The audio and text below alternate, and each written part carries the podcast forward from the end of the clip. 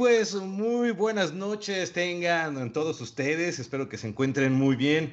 Ya aquí cerrando la semana, bueno, no, ya, la semana, yo ya estoy pensando en viernes, háganme el favor. Este, no, pues cerrando el día, prácticamente ahí como decimos, el ombligo de la semana, un rico miércoles ya siendo 23 de septiembre con las 7.5 de la noche. Y como siempre decimos que esperemos que estén cerrando tranquilos la jornada y que sean todos, todos, todos bienvenidos a Explorando Historias.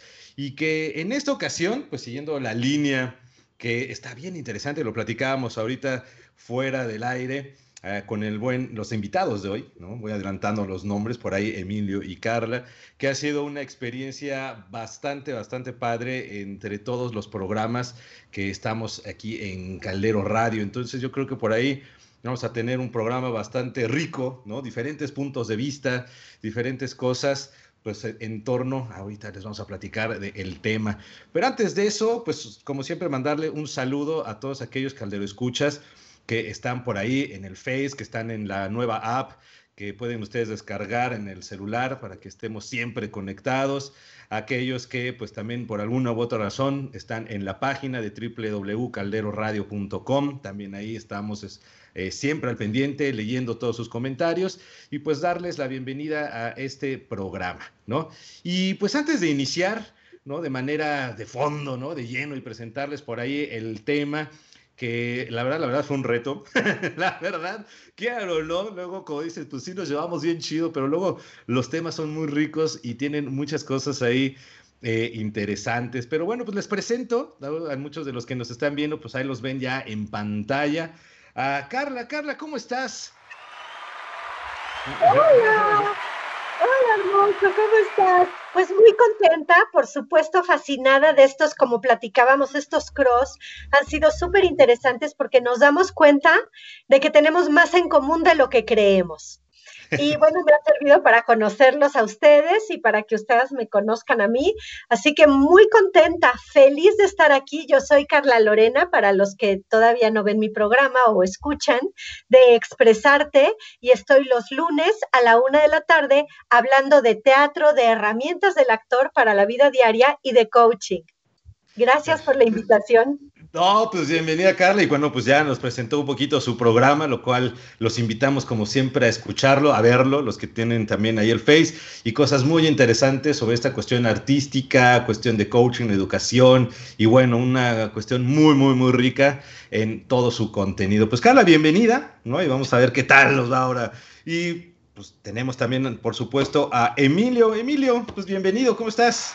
Muchas gracias, un placer.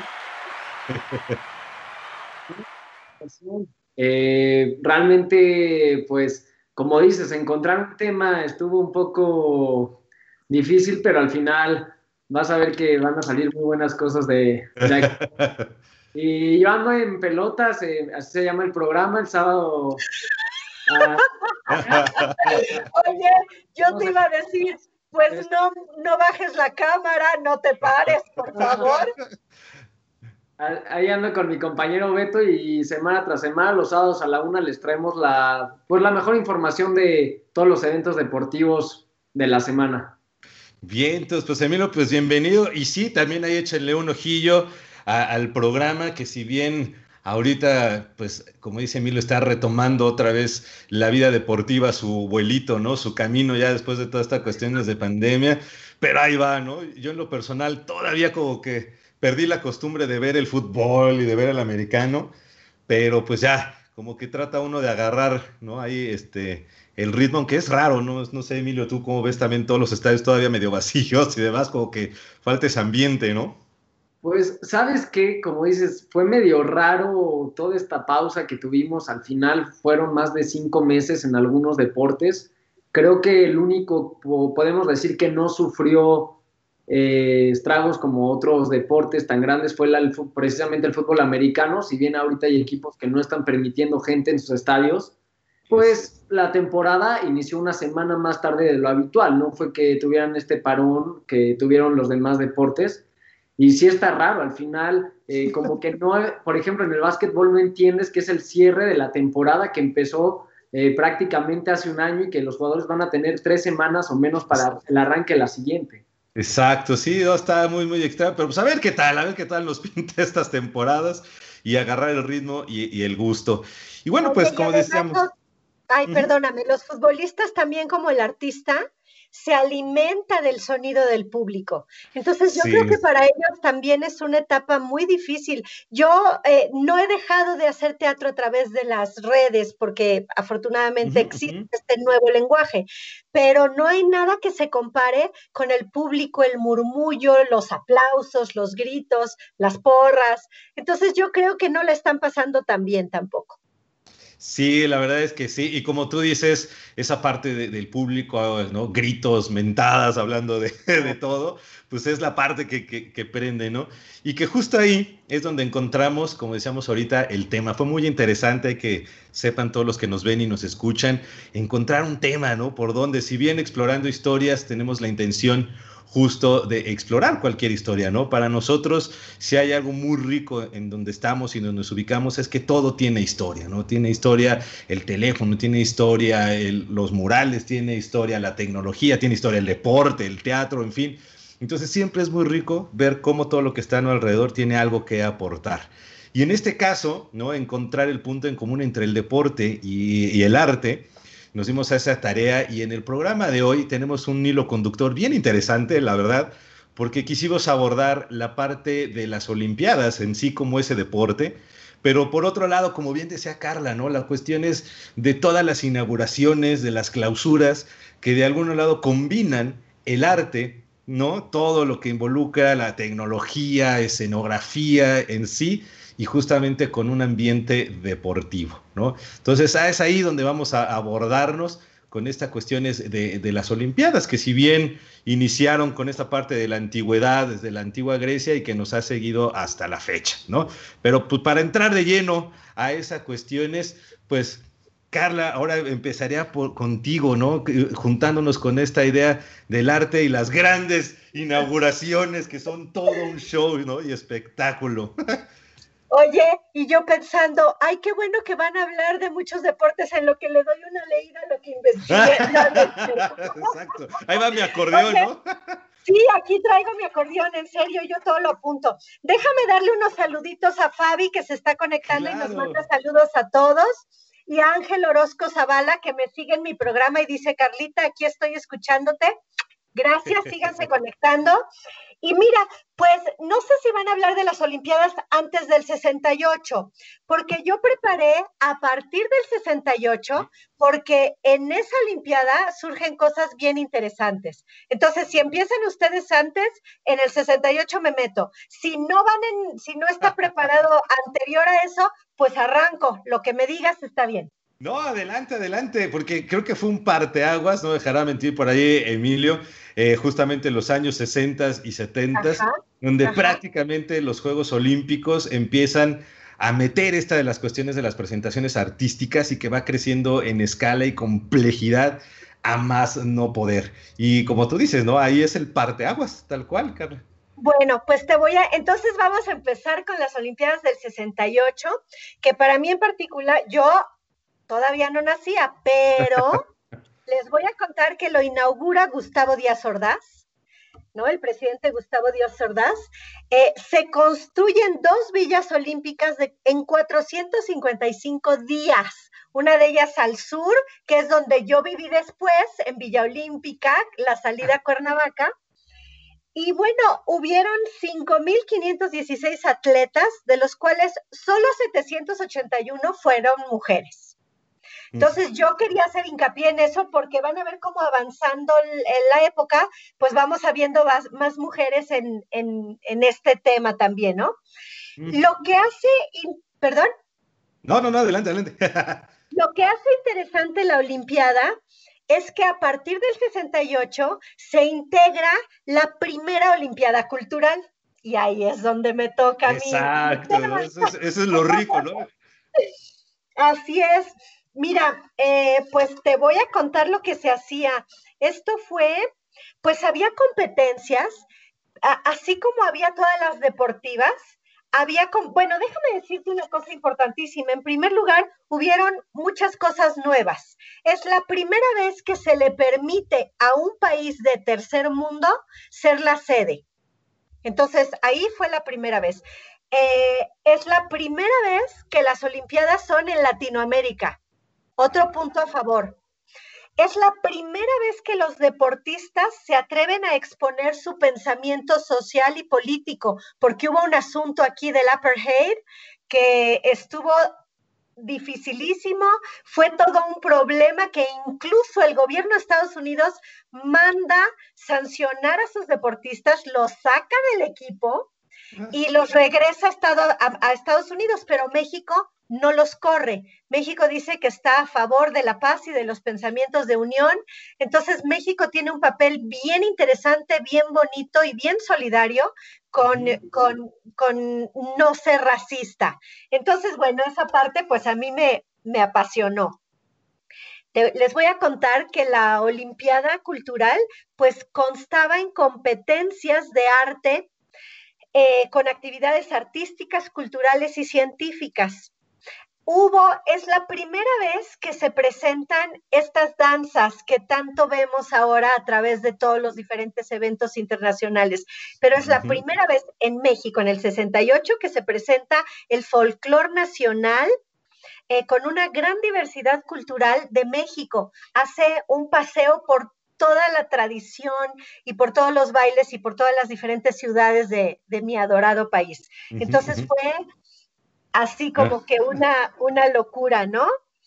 Em, hubieron 20 eventos divididos en cinco categorías y es la primera vez que se usa un símbolo y en México se usa la paloma de la paz parte de, del mundo que está sufriendo, como bien comentábamos, todos estos movimientos sociales, ¿no? Porque pues venimos de una dictadura, nosotros no, pero venimos de la dictadura en Chile, venimos de, también hay eh, dictadura en Perú, también hay dictadura en Brasil. Vemos esto, el apartheid, ¿no? En, en Sudáfrica, eh, todas estas diferencias en Estados Unidos eh, raciales. entonces, es un momento bien interesante en el que, pues, la paloma de la paz ahora sí que nos llega a todos. Tú me, tú me sí, sí, sí, porque... donde quieras. No, no te apures, Carla, porque justamente hablar con esa idea de, la paz, ¿no? Y, desde el punto de vista histórico, pues todos eh, ubicamos dentro de la historia de México, ¿no? El, famoso octubre 68, donde también entramos en un contexto, pues, muy complejo y que a su vez las Olimpiadas vienen a dar ese, ese nuevo espíritu, ¿no? Esa nueva visión eh, desde el punto de vista deportivo, ¿no? De que si bien trataban de, de rescatar, como tú dices, esos simbolismos y de ahí que esas Olimpiadas son un parteaguas en esta parte. Y pues Emilio, ¿no? Ahora hablando desde la parte deportiva, Olimpiadas de, este, en este caso que bien iniciamos como de, pues, de los 60, ¿no? Pues mira, como ya comentaron al final, las Olimpiadas aquí en México creo que sí marcan un antes y un después eh, con las últimas, comparación con las últimas Olimpiadas. Eh, como dices, eh, este ambiente que se vivía en México del 68, pues bueno, todos sabemos que era una época muy, muy difícil en, el país y, y pues creo que las Olimpiadas vinieron a dar como esta unión que le hacía falta al pueblo mexicano después de tanto malos momentos. Eh, la imagen de los estadounidenses que están levantando, me parece que el puño, un afroamericano que está levantando el puño, también es una de las más famosas en toda la historia de, la, de las Olimpiadas. Y yendo un poquito más atrás, voy a aprovechar que no todavía no estamos acá. Eh, pues recordar que también las Olimpiadas al final sí influyen directamente no solamente en países tercermundistas como es México, sino que también en países de primer mundo pues tienen una grande, una significación. Eh, buscando un poco, este dato no lo conocía hasta eh, hace, unos días que investigué, Hitler era tan fan, o bueno, fanático de, pues al final de los Juegos Olímpicos y todo, que mandó a, hacer un himno especial para cuando las Olimpiadas fueron en Alemania. Y al final, que un personaje tan controversial en la historia eh, se tomara el tiempo para este evento, pues te, indica algo. Recordar que la única vez que me parece que se ha cancelado una Copa del Mundo y también los Juegos Olímpicos, precisamente fue durante la Segunda Guerra Mundial. Entonces, creo que si bien los Juegos Olímpicos aquí no teníamos una Tercera Guerra Mundial, ni mucho menos, pero fue una época que, ayudó a por lo menos a muchos mexicanos olvidar como este mal momento que estaba pasando la situación en México en general. Claro, y fíjate que ahí tú comentas algo interesante eh, en esta parte de los lemas, ¿no? Si bien ahí Hitler en la historia, y sabemos, ¿no? Bueno, en la historia eh, siempre lo vemos como en esa parte, ¿no? Que sabemos, militar, los genocidios, ¿no? Toda esta parte, pero por ahí hay una corriente que, que, estudia también al personaje desde este punto de vista artístico, ¿no? Un personaje que también enfocaba esa cuestión del deporte, ¿no? Está su línea en la cuestión de como de pintor, ¿no? Que también tenía, ¿no? Y coleccionista, entre otras cuestiones. Pero justo hablando del lema, ¿no? El lema olímpico también me recuerda a el que muchos, y si no lo conocen por ahí, que era el más rápido, el más alto y el más fuerte un lema olímpico que fue realizado más o menos por ahí en 1800, finales de 1891 más o menos, y que por ahí empezó a ser algo como pues, ya muy característico de estas luchas olímpicas y que bueno, finalmente por ahí decía Cobertin, un personaje muy importante para las Olimpiadas, eh, y ahí lo cito, ¿no? Decía que la vida es simple porque la lucha es simple, ¿no? El buen luchador retrocede, pero no abandona, se doblega, pero no renuncia. Si lo imposible se levanta ante él, se desvía y va más lejos, si le falta el aliento, descansa y espera. Si es puesto fuera de combate, anima a sus hermanos con la palabra y su presencia, y hasta cuando todo parece derrumbarse ante él, la desesperación nunca le afectará. Entonces, como su parte de su ideal, uno de los grandes iniciadores por ahí de los juegos. Y bueno, pues ahí un poquito, ¿no? Regresando a la parte cultural, ¿no? Que dice, y a levantar ese ánimo y que justamente ese espíritu, como, dices, ¿qué pasó después, Carla, con esta idea de, la cultura? Pues mira, eh, te voy a contar que ese año se inaugura el Palacio de Bellas Artes, que es un lugar maravilloso que después le da entrada a la ópera, a la danza, incluso a la, a la, bueno, a todas las representaciones musicales y de teatro que hemos visto, pero bueno, se inaugura para los Juegos Olímpicos. Aquí se presentan los ballets de cinco continentes. Fíjate. Los bailes de Grecia, de México y de África arrasan. Fue lo que más, lo que más fue aplaudido y comentado. Eh, hay representación cinematográfica también. Participan siete grupos de teatro diferentes, 27 grupos de danza, 14 orquestas sinfónicas. O sea, realmente fue un evento que llamó la atención mundialmente porque además esta Olimpiada Cultural no tenía premio. Lo que ganaban los artistas no, no recibían ni medalla. Lo que ganaban los artistas era que los traían de su país, eh, acá les daban comida, les daban hospedaje, que para eso se hicieron las villas olímpicas, y bueno, el hecho de participar en un evento tan importante como, como fue este, ¿no? Exacto. Yo me pregunto, ¿dónde están esos gobernantes que nos, hacían un evento de esta magnitud? Porque el artista hoy nos estamos dando cuenta, queridos, de lo importantes que somos en este momento, cómo hemos participado para distraer, para quitar ansiedad, para levantar depresión, para, ¿no? Estamos haciendo lo que podemos con los medios que tenemos y somos presentes y somos la historia de un país, somos los que contamos la historia de un país. Fíjate, y haciendo esa conexión, y también le preguntaría a Emilio, ahora desde su punto de vista deportivo, que es muy buena esa reflexión, y sobre todo porque arrancamos con esa Olimpiada de, México 68. Emilio, Olimpiadas, o mejor dicho, Deporte México 60, México siglo XXI. ¿Cómo lo ves? Mira, creo oh. que sin duda el deporte podríamos decir que ha evolucionado. Creo que la primera palabra que se nos viene puede ser evolución, por el simple hecho de que cualquier deporte hoy en día no es igual a hace 40, 50 años. Eh, la genética de los mismos jugadores ha cambiado, se ve el estilo de juego y demás.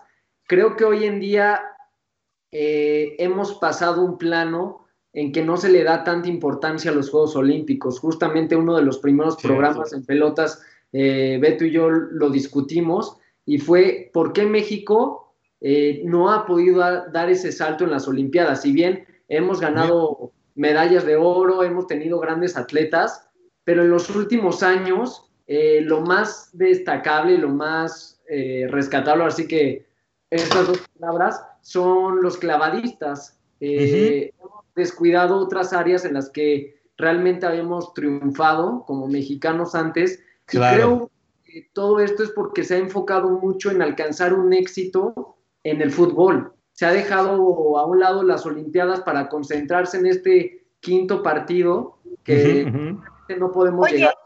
Fíjate, eso está interesante.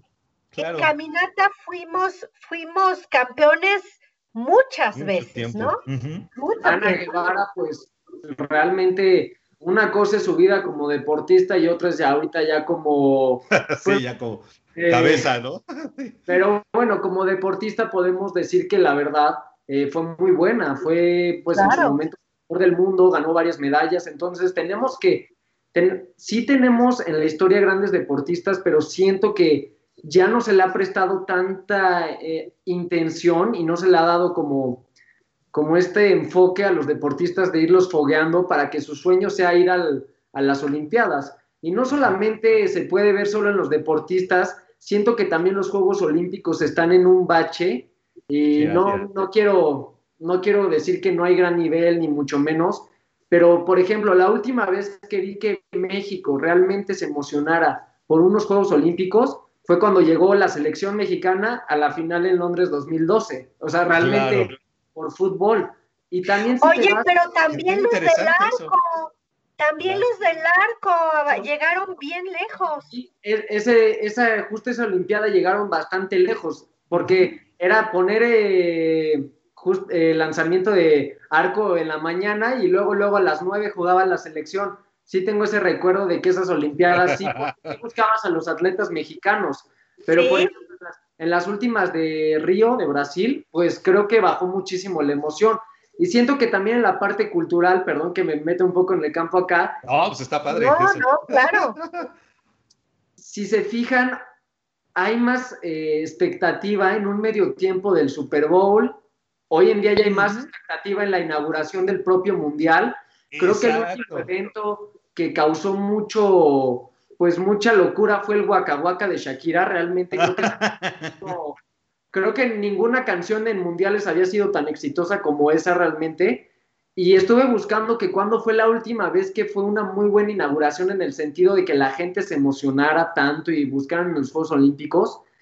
Fue en Barcelona del 92. Uy, lo platicábamos. Que, que al final Freddie Mercury muere un año antes y pues con su muerte reciente y toda la grandeza que significa este gran personaje musical, pues creo que le dio un gran impulso, que la canción se llama Barcelona y demás, y que los o sea, realmente fue, fueron de la mano. Y el primer recuerdo que tengo de unas Olimpiadas fue en Beijing, justamente en 2008.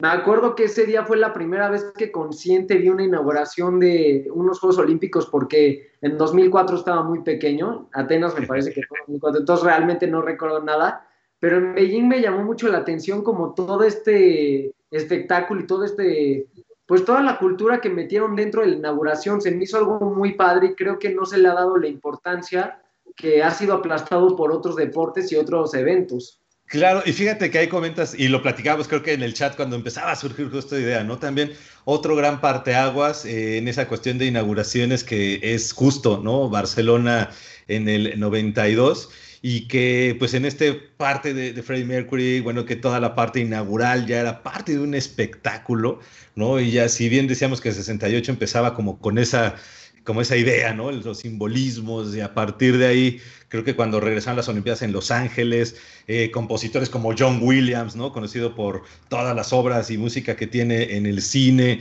empieza a escribir el tema principal de las Olimpiadas y de ahí ya le empiezan a dar como estas cuestiones de, de show pero a su vez lo que me gustó mucho que dices es la parte de celebración de la historia y las culturas, ¿no? Desde un punto de vista deportivo y Barcelona también me acuerdo de ahí, pues bueno, también era pequeñín, 92, creo que tendría como 12 añitos, ¿no? Ahí chiquito, ¿no? Pequeño Jorgito. pero pues ahí estaba. Yo, ya, yo ya estaba casada. Fíjate, no, ya no nos digas eso. Pero igual, ¿no? Dentro de las inauguraciones que combinaban también varios artistas como Plácido Domingo, ¿no? En, en esta cuestiones de aperturas. Oye, esta de Freddy, esta de Freddie Mercury, que fue efectivamente todo un caso porque se hizo el himno de Barcelona, como bien dices, la emoción lo que fue para él saber, porque él hizo un video, por eso lo pudimos ver por el video, pero el orgullo que él sintió de poder cantar con esta gran cantante de ópera, que era Montserrat Cavalier, que bueno, mis respetos por esta mujer, y eso no fue una presentación de él solito, fue un dueto. Entonces, el trabajo que se hizo también de coordinar ese video con ella, que hoy ya nos parece muy normal porque somos muy tecnológicos, pero en el 92 era muy novedoso lo que vimos, ¿no? Exacto, y, que eso me lleva, como dice Emilio, ¿no? De tanto de Beijing en, en el 2008, eh, la cuestión, la anterior que también nos tocó, la de Sydney 2000, donde junta la parte tecnológica, ¿no? Es donde ya meten pues muchos dicen que para inicios del siglo XXI, ¿no? Bueno, ese parteaguas de la discusión entre si inicia o no inicia, pero como esa parte donde meten ya muchas cuestiones de, tecnología y combinan ya la parte cultural muy fuerte de las, de las sedes, ¿no? Ahora sí es como una demostración cada vez más fuerte desde Australia, la cultura, ¿no? Australiana, Beijing y pero te voy a contar que desde, desde la nuestra, desde el 68 fue la primera vez que los Juegos Olímpicos se presentaron en diferentes locaciones. Eso no ha ocurrido. Entonces, eh, somos pioneros en muchas cosas, amigos. Arriba México.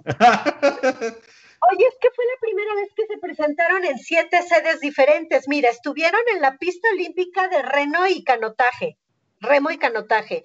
Se hizo el polígono olímpico de tiro, la sala de armas, Palacio de los Deportes, Velódromo Olímpico, Agustín Melgar, Alberca Olímpica Francisco Márquez, Gimnasio, eh, Gimnasio Olímpico Juan de la Barrera, y es la primera vez que en cualquier país todo sucedía en diferentes sedes.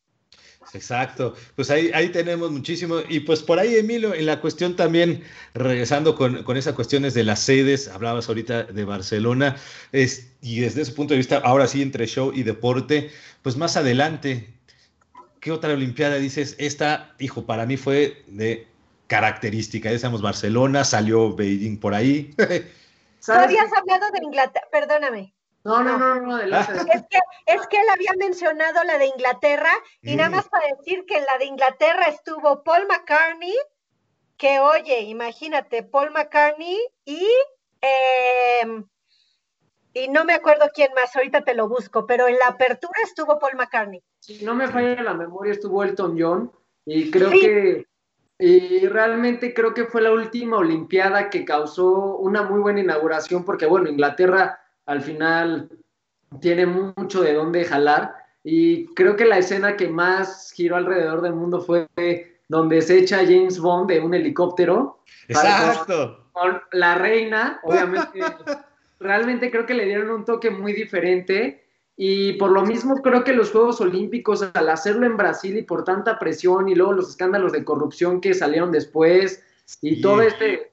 Eh, Brasil en 2016 estaba en un muy, muy mal momento eh, había muchos asesinatos y demás. De por sí el Mundial fue una presión que no tuvieron que haber hecho ahí porque no le dejó dinero a Brasil, se endeudaron más y luego dijeron, vamos a salir con los Juegos Olímpicos y mentiras, se endeudaron todavía más. Entonces creo que los Juegos Olímpicos, ahí el Comité Olímpico Internacional se equivocó al final dejar esa... Hay muchos intereses, también no hay que ver también que hay por detrás, hay malos manejos obviamente, pero siento que las Olimpiadas perdieron un nivel que por lo menos con Inglaterra y con Beijing el año pasado habían intentado como mantener, obviamente no, iban un poquito a la baja, pero ahí seguían, y siento que con Brasil sí bajó cañón. Eh, hablando con varios amigos y así, nos podemos acordar de las Olimpiadas del 2012, porque bueno, fue la época dorada donde estaba Michael Phelps y donde acabó siendo el máximo ganador de medallas en unas solas Olimpiadas de oro. Eh, tuvimos como los inicios de Bolt, eh, eh, lo mismo de la selección mexicana, que si bien, bueno, eso es otro tema, pero al final fue unas Olimpiadas que sí marcó mucho al mexicano, porque no dábamos nada por esa selección y ganarla al final a Brasil fue algo histórico. lo mismo de que el tiro con arco nos fue muy bien, creo que por ahí sacamos un segundo lugar, si bien recuerdo, un segundo, tercero, entonces creo que en clavados eh, me parece que Ron Pacheco igual eh, sacó medalla por ahí. Creo que fueron unas Olimpiadas donde sí, donde sí, si bien no fue el mejor papel de la historia individualmente, sí fue uno de los mejores papeles como país en unas Olimpiadas. Entonces creo que el reto de ahora, del siguiente año, es ver cómo elevan las Olimpiadas, o sea, cómo volver a tomar el poder, porque se me estaba pasando algo muy Sí, fíjate. En 2012, nada más para acabar, perdón, también el que fuera la final de tenis olímpico, Federer contra Murray, un, pues ahora sí que un personaje local, un tenista de casa, pues creó mucha expectativa y mucho revuelo porque al final Federer lo único que le falta conseguir en su carrera es la medalla de, de singles, de individual, porque tiene una de dobles con Babrinka.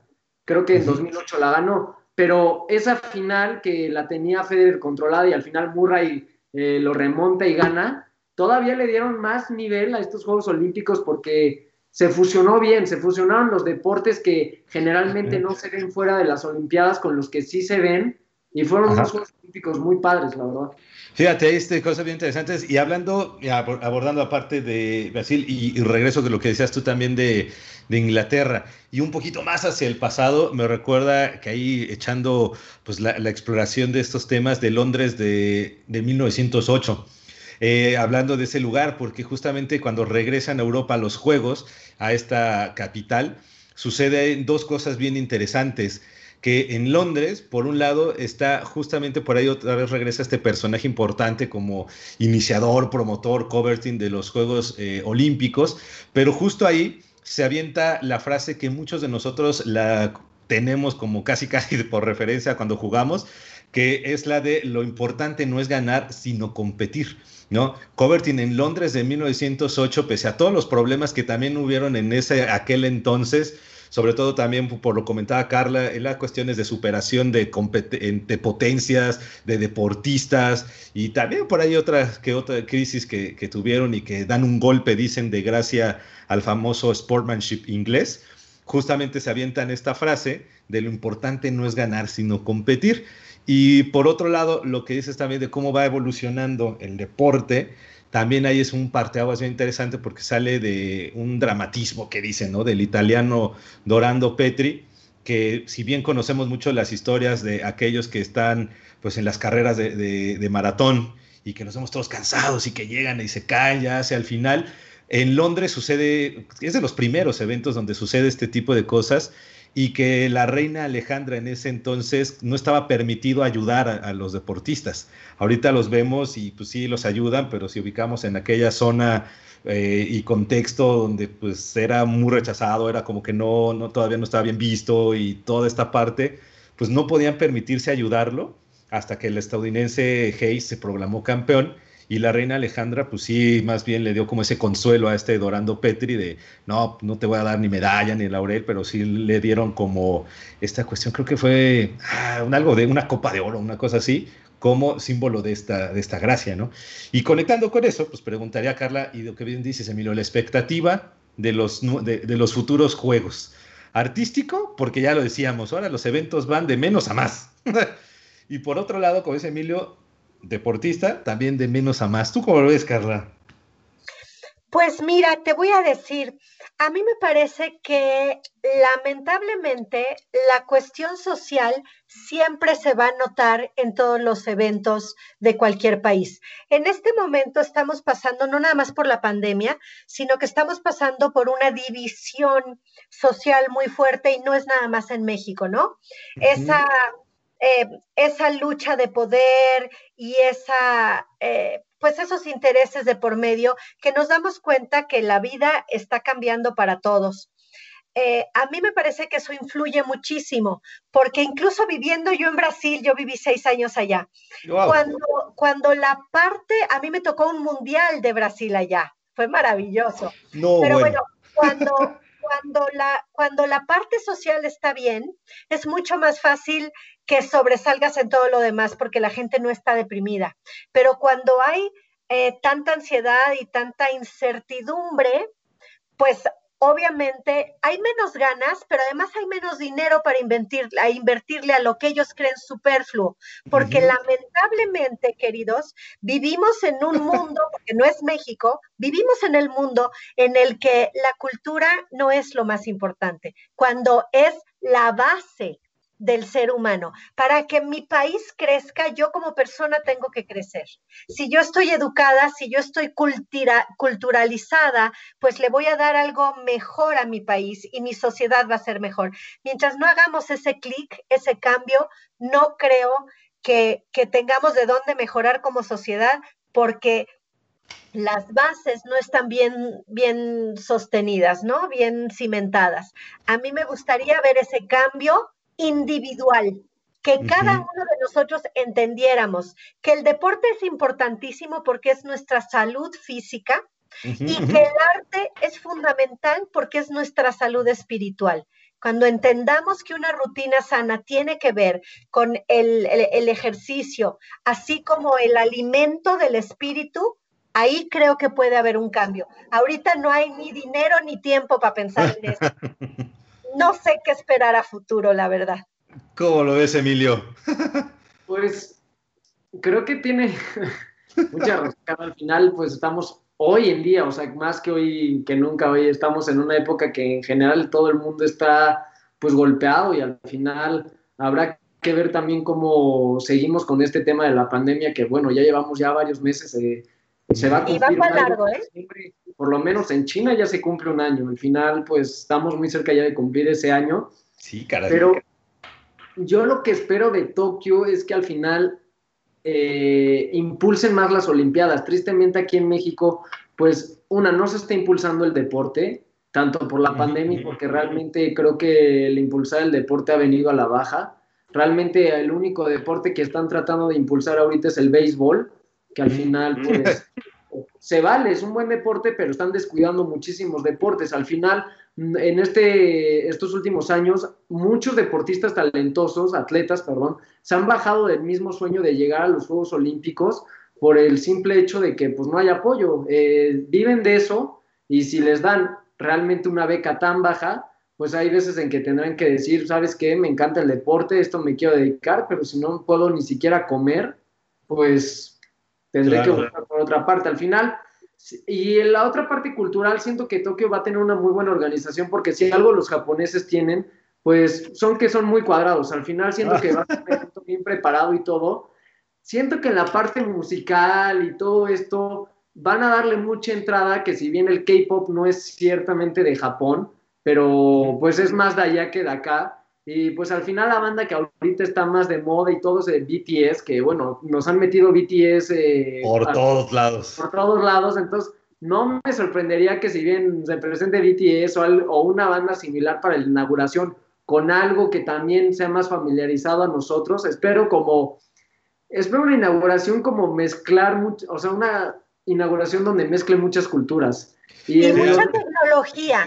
Mucha tecnología me parece que va a ser un desborde de tecnología y además, como bien dices, es una cultura que le gustan sus tradiciones. Entonces, es una cultura que sí tiene historia y que sí valora, pues todo, ¿no? Los samuráis, este, el teatro, no, el teatro kabuki, el, o sea, yo creo que sí puede ser, en eso tienes razón y no lo había pensado, creo que sí puede ser muy llamativo también artísticamente. Sí, Exacto, qué expectativa, ¿no? Perdón, Emilio, ajá. No, seguramente nada más para acabar de comentar, perdón, va a ser, la inauguración va a ser increíble y, te digo, los estadios y demás, eh, las sedes van a ser espectaculares, pero hablando solamente de México en el rendimiento deportivo, yo creo que vamos a ver un rendimiento más bajo, el más bajo de los últimos años. No veo cómo realmente si ganamos una sola medalla de oro, sería algo sorprendente con lo bajo que está México. Eh, al final, México a través de los años no estaba tan mal parado en este medallero histórico, pero cada año que pasa nos van alcanzando otros países que van invirtiendo, van invirtiendo y van invirtiendo en sus, pues al final en sus atletas. Y fíjate que son las prioridades, son las prioridades, porque el dinero lo hay. Lo que pasa es que no estamos concentrados en lo que importa, porque para ellos es un jueguito, ¿no? Pero nosotros sabemos que es salud, que es tradición, que es reconocimiento, que es orgullo. Yo le, yo le invertiría más, qué bueno que no voy a ser presidente nunca, pero si fuera, eh, yo sí le, le, invertiría mucho más al orgullo de ser mexicano, porque tenemos tradición, cultura, comida, colores, eh, música, somos primeros en muchas cosas, em, transmitimos fuera de nuestro país muchísimas maravillas, escritores, dramaturgos, o sea, a mí me falta esa parte del orgullo mexicano para, para poder levantarnos el espíritu. Pues fíjate, ahorita que, que dicen de eso, y pues ahí va como la pregunta de gustos personales, o como dicen, cada una de las Olimpiadas, eh, dentro de su formación y todo, también han tratado de lanzar como su propio mensaje, ¿no?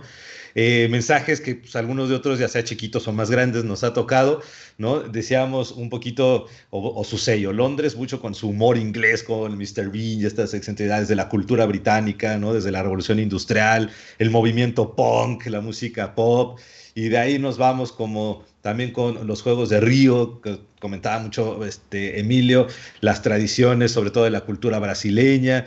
En lo personal, ¿Cuál consideran que para ustedes ha sido como esa Olimpiada que dices, hijo, con este mensaje todavía lo rescataría o con ese lema o con ese sello que le pusieron, pues ya sea desde su inauguración o desde su cierre o a lo largo de, las Olimpiadas? ¿Cuál fue el que como que les haya llamado mucho la atención? Emilio. Pues mira, realmente de las que he podido presenciar, porque sí, creo que la de México fue súper, o sea, fue muy importante. Al final creo que son parteaguas de un antes y un después, pero hablando desde mi experiencia y de lo que he podido ver en vivo, sino lo que he rebuscado, sino las emociones que me causaron en vivo, me acuerdo que al final de la clausura de Beijing, justamente, eh, en la mera clausura revelaron, no sé si habían revelado antes, porque bien, tenía 10 años y no tenía el acceso a, pues, a la información como la puedo tener ahorita en segundos. Y me acuerdo que viendo la clausura, eh, cierran y, revelan como la bandera de, Inglaterra y causó y empiezan a, meter un poquito de la cultura inglesa y te deja como este sabor de que a continuación, o sea, va a seguir, como si estuvieras en una serie y te dijeran next y lo que va a salir eh, un adelanto el siguiente. Y me acuerdo que eso mismo vi emocionado cuatro años más tarde de la inauguración de Londres. Y fue espectacular. Al final creo que esas dos, pero la de Londres creo que fue la última buena Olimpiada que realmente disfrutamos, por lo menos como país, la última. No digo que fue la más importante, pero de lo que he visto creo que Londres sin duda, eh, en este siglo por lo menos ha sido la que más ha ha movido como emociones dentro de México. Bueno, eso yo consideraba. No, y para ti por lo que veo, ¿no? Esa conexión tan interesante de... No, Por el lado deportivo, pues fue, te digo, hubo tenis, hubo fútbol, en los clavados nos fue muy bien, en el tiro con arco. Eh, realmente, me acuerdo que el único videojuego que he comprado en mi vida de los juegos fue eso mismo. Me, me gustaron tanto esas Olimpiadas que me fui a comprar el videojuego y me acuerdo que podías eh, clavados, natación, eh, tiro con arco, lanzamiento, o sea, realmente, y era padre, como que me, fue la única vez que me pude enganchar de lleno con los Juegos Olímpicos por ser Juegos Olímpicos, no solo por su historia y por todo lo que representan, sino solamente por lo bien que estuvo el evento. Venga, y Carla, pues mira, yo coincido contigo, fue el que más disfruté, fue el que estuve yo compartiendo fotos, estuve compartiendo, este, cada vez que ganábamos, eh, estuve muy, muy involucrada también. Em, quisiera comentar un poquito de los, de los de Río, porque fíjate que me llamó la atención el, festival, la pasarela esta que dieron de, bailes y de, de la época cultural, al igual que este año, porque fue igual que este año como fue en, en el Zambódromo el carnaval, a mí me dio mucha tristeza porque la gente no se veía tan feliz como, como antes y todo tenía que ver, todos los bailes, todas las escuelas de samba, todos los, números musicales eran justamente en contra de la injusticia, en contra de las diferencias raciales, en contra de la parte social. Y como yo vivía allá y tengo amigos divinos, maravillosos, yo bailé en un carnaval. Ah, entonces, esa alegría que yo viví en, en el 2003, por ahí, pues la verdad es que no, no la vi esta última vez, entonces a mí me, me, pudo, pero por la parte triste. Y lo que más me ha gustado, pues son las de México, aunque no me tocaron, porque fíjate, a raíz de las de, de, la que, de la del 68, se hizo el programa cultural que creó la Ruta de la Amistad. Y todavía mm. contamos con todas esas esculturas. Mira, eh, a partir de, del corredor ubicado en Anillo Periférico, eran 17 kilómetros de largo con 19 esculturas, más otras tres localizadas en el Estadio Azteca, el Estadio Olímpico y el Palacio de los Deportes. Entonces, la parte, el hecho de que efectivamente un evento tan maravilloso le haya dejado al país estas bellezas, a mí me llena de orgullo, porque no sucedió, como dices, en otros lugares. En Brasil la gente estaba muy molesta, porque ya de entrada quitaron a mucha gente. Mira, hicieron, hicieron la construcción de estadios que no tenían, pero en tierras que a la gente la, de, la, la despojaron. En favelas, ¿no? Sí, sí, favelas, eh, territorios, les quitaron la tierra para poner eso, que en lugar de hacer hoy escuelas o en lugar de hacer algo, están estos estadios abandonados. Entonces la gente no lo perdona. Esto me parece muy triste.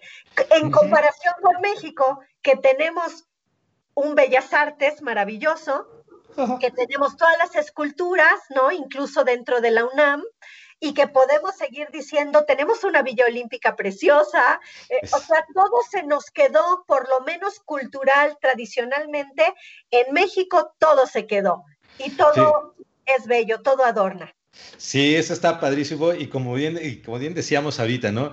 La parte ahora de las expectativas culturales, deportivas, pues a su vez históricas, que será, pues de alguna u otra manera, pues podemos decir como un poquito del discurso, ¿no? tanto discurso deportivo como discurso cultural, ¿Cuál va a ser ahora, no? Bien dices, este, cara, la parte de Brasil, ¿no? La cuestión de pobreza, la cuestión de violencia, este, toda esta idea.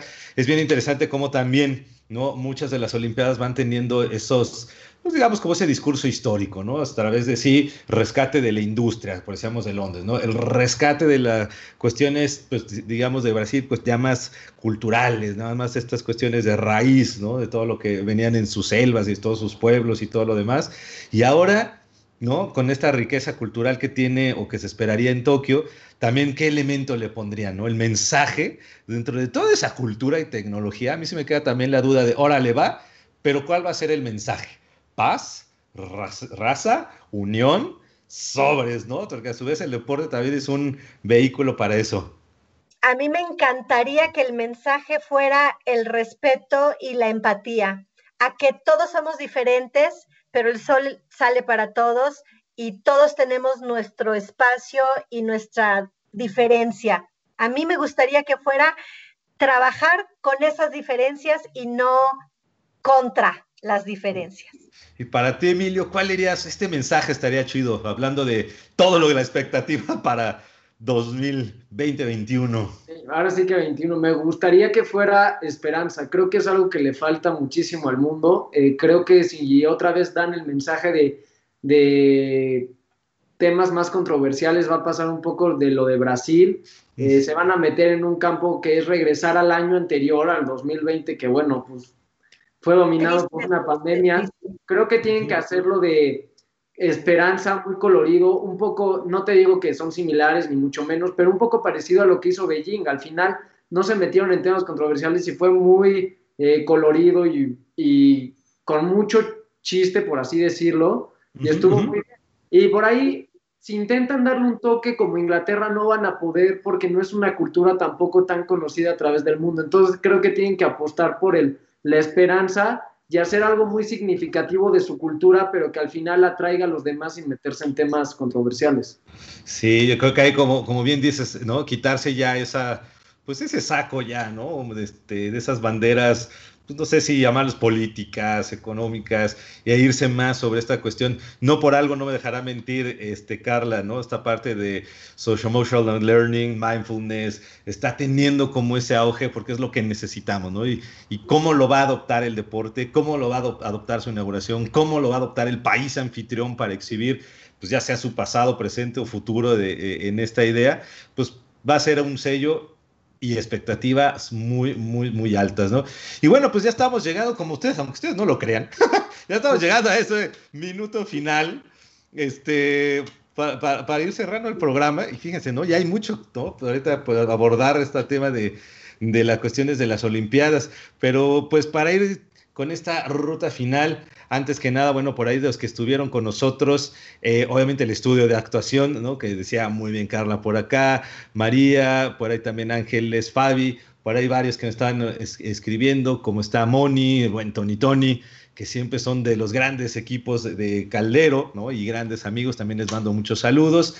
Y, y bueno, pues mi estimado Emilio, mensaje, ¿no? Que darías ahora desde este punto de vista hacia estas nuevas contiendas y pues de una vez también, ¿no? Tu información, dónde te siguen, programa, este, redes, etcétera. ya por último, pues tener eh, esperanza al final, esperemos ya se venga una época más bonita, tanto para todos como en el deporte, como en la, como en la vida. Al final, esperemos que estos Juegos Olímpicos traigan ahora sí que otra vez esta emoción ya que al final el siguiente año tendremos unos juegos, digo, perdón, un mundial que también está muy polémico y yo creo que va a bajar bastante el nivel del mundial y que va a rescatar que el siguiente mundial partes en nuestro país. Entonces creo que tienen que ser unos grandes Juegos Olímpicos para que otra vez sintamos esta emoción y como dices, no sintamos raro todo este parón y todo, que le perdamos el interés, pues. Y nos pueden, bueno, el programa que tengo los sábados lo pueden seguir como en pelotas.radio yo estoy en Twitter como Emilio Cieirón, si me quieren ahí seguir, y en Facebook y en Instagram como COI, como Comité Olímpico Internacional, esa es otra anécdota. Hablando de... Comité Olímpico Internacional, pero así se escribe COI Cieiro, así en cualquier red social. Bueno, pues muy bien, Emilio, muchas gracias. ¿Y Carla? Gracias a ti. Oye, pues me, me, me encantó escuchar a este muchachito porque adoro la voz de los millennials, ¿eh? ¿Tú eres millennials ya? Pues ya con tantas categorías, no sé dónde quedo, creo que voy una antes, pero, pero ando entre la X, la Z o la Y o el, el, Tienes la edad de mi hijo. Y la verdad es que me encanta cómo se expresan y la visión que tienen, así que ha sido un placer escucharte. Eh, a mí, bueno, pues yo estoy en Expresarte, estoy los lunes a la una de la tarde Generalmente tengo entrevistas y cuando no entrevisto, eh, tengo temas de coaching. Generalmente hago una relación entre las herramientas del actor eh, y cómo aplicarlas en tu vida diaria, porque es muchísimo lo que podemos aplicar. Eh, yo estoy en Facebook como Carla Lorena, Carla con C de casa. Em, me encuentras en Instagram como Carla-estudio, no, Carla-Lorena-estudio, porque tengo mi estudio de actuación Manuel Bauches, maestra, directora, eh, coach, y eh, no tengo Twitter, no lo sé ni usar, y nada más quería, quería decirle a este muchachito Emilio que acaba de decir que em, nada más porque me encontré el dato de efectivamente la primera vez que se da el saludo del poder negro, que es el poder, el poder contra la segregación racial, lo hizo el medalista Tommy Smith y el medalista John Carlos de Estados Unidos. Nada más para complementar esa, que fue la primera vez. Pues muy bien, pues ahí agradezco muchísimo por ahí en estos cross y bien interesante abordarlo desde diferentes perspectivas, pero como vemos los valores, el arte, la emoción, ¿no? Hace mucho esa conexión entre este ambiente artístico y por supuesto deportivo. Y bueno, pues siempre recordar ¿no? Que si bien los orígenes de los juegos estaban rodeados de misterio y de leyenda, ¿no? Desde los grandes griegos y toda esta parte, pues así con esa idea esperemos los nuevos, con ese misterio, pero con nuevas leyendas en las cuales para las nuevas y futuras generaciones, así como platicábamos de Londres, de Beijing, se queden con un muy buen sabor de boca a la historia deportiva, ¿no? Artística con lo nuevo que viene. Entonces, pues muchísimas gracias. En el caso, pues explorando historias, nos estaremos conectando igual todos los miércoles a las 7. Ahí tenemos también, eh, sobre todo en el, el Instagram, explorando historias, también ahí dando datos curiosos, como le digo yo.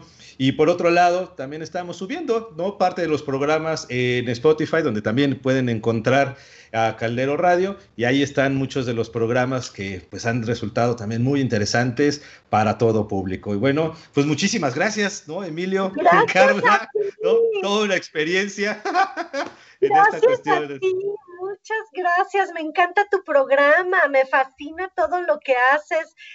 Yo soy una enamorada de las tradiciones y las culturas y la historia.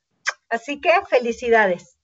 Muchísimas gracias a los dos también por la invitación y por compartir todo este tiempo conmigo. Súper, pues ahí estamos y nos estaremos entonces conectando para la siguiente semana, como de siempre decimos, con nuevas historias que explorar. Entonces, pues chao, ahí nos vemos. Bye.